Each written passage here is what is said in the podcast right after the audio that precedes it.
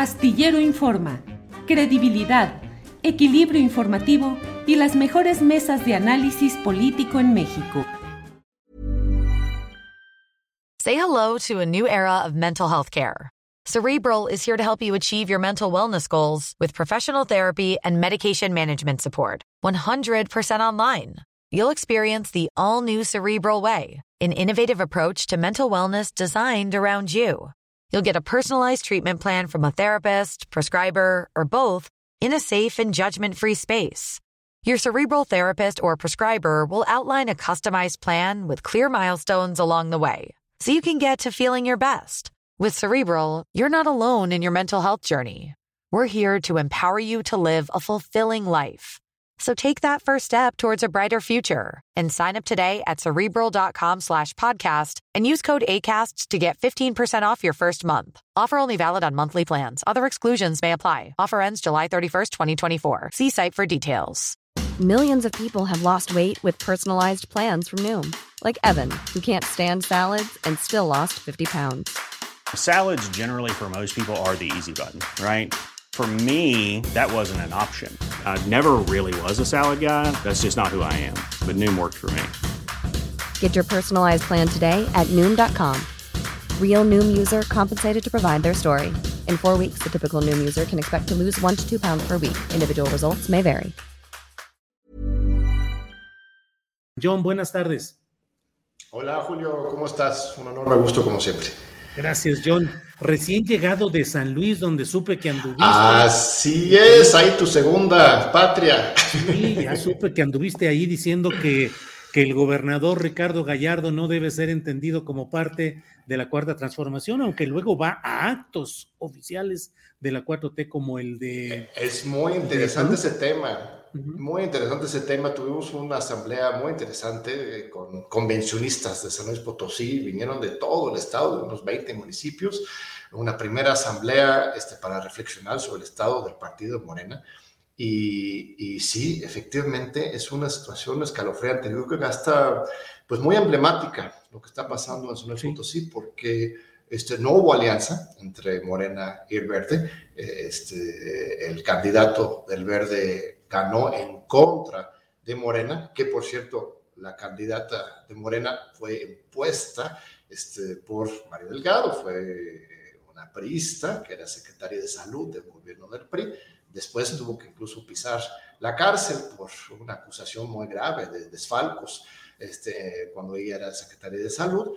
Entonces, este, y ahora el gobernador eh, del Verde, que llegó compitiendo en contra de Morena, si quiere colgar de medalla de que él es del 4T, cuando este, argumentando, porque el Verde, como es aliado nacional de Morena en las votaciones, en Cámara de Diputados, en el Senado, ahora sí él sería el representante de la 4T, entonces las bases militantes fundadores de Morena están este, bastante enojados, por un lado porque les impusieron una candidata del PRI y ahora porque se les dicen que tienen que reconocer a una persona que combatió su contra, que además de otro partido, que ellos dicen, este, pues tiene una oscura historia, una, larga cola que le dice, este, reconocer a él como el jefe máximo de eh, la 4T en el Estado. Entonces, es una situación muy extrema, pero yo veo que hay gran participación social, militantes, ciudadanos muy auténticos, no solo en el tema de la Sierra de San Miguelito, que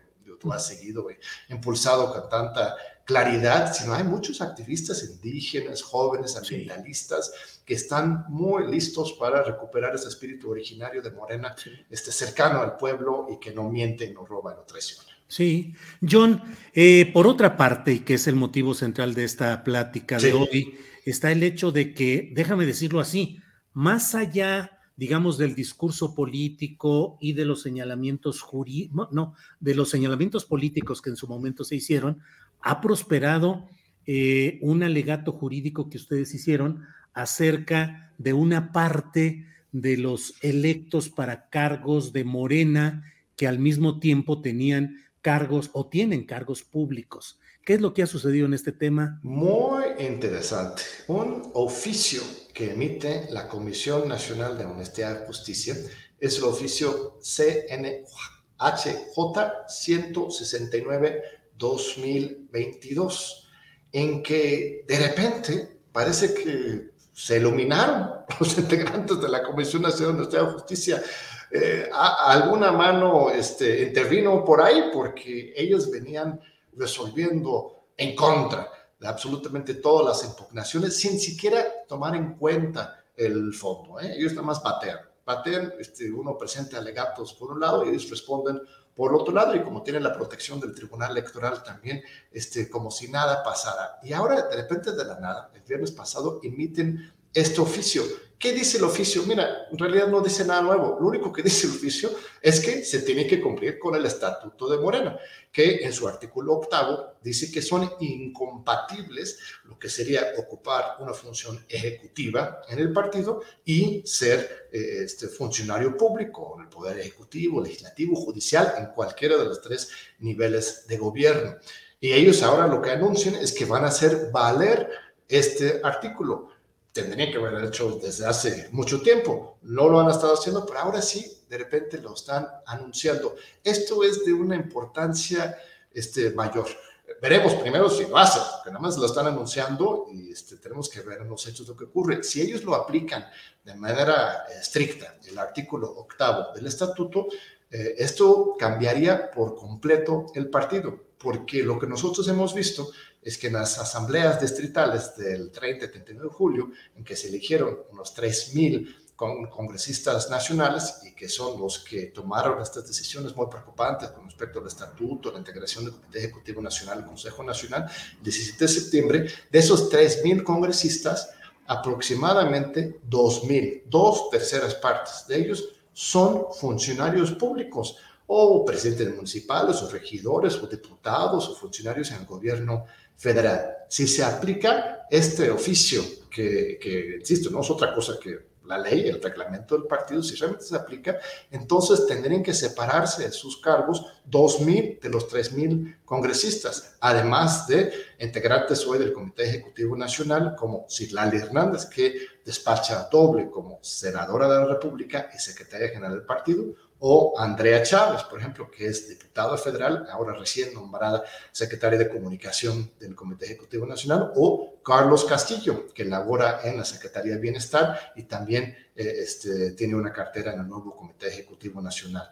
Además de pues, los otros cientos o miles de casos que están ahí, también tendría consecuencias, este, implicaciones este, retrospectivas, porque eh, este mismo Congreso Nacional del 17 de septiembre fue integrado por personas que ocupaban y ocupan hasta la fecha esos dos cargos, lo cual los hace este, eh, pues ilegal pues su participación en este Congreso Nacional. Ellos tendrían que haberse separado sus cargos públicos o mentales antes de acudir a este, tercera, este tercer Congreso ordinario. Entonces, aquí lo que estamos viendo es una posibilidad de que incluso se tenga que anular el Congreso Nacional Ordinario celebrado el 17 de septiembre, que es algo que nosotros hemos alegado desde el primer momento. Ese Congreso pues es, eh, fue un Congreso nulo de pleno derecho que no tiene efectos jurídicos porque no fue debidamente integrado por congresistas este, con resultados definitivos y aquí este otro argumento que ya habíamos hecho valer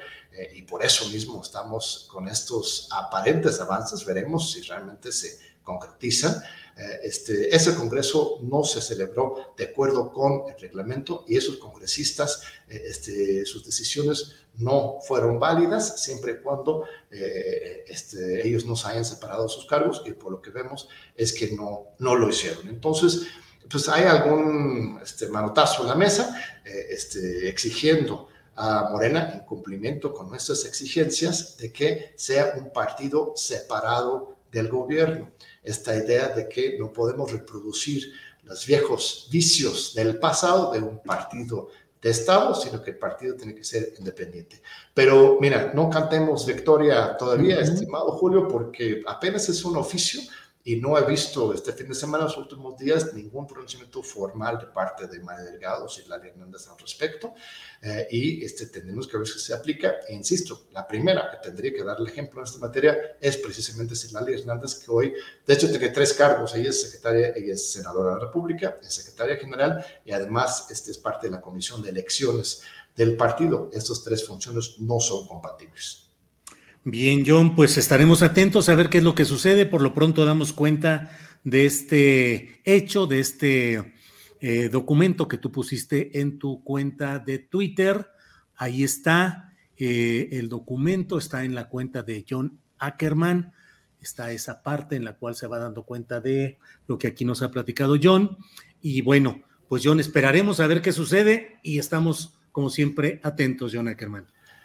Así es, muchas gracias, pero esto demuestra que pues sí vale la pena, vale la pena levantar la voz, protestar, este, impugnar, eh, porque pues hay límites al, al cinismo, este, y cuando la gente hace valer su voz, este, de repente las instituciones están obligadas a responder aunque no quieran.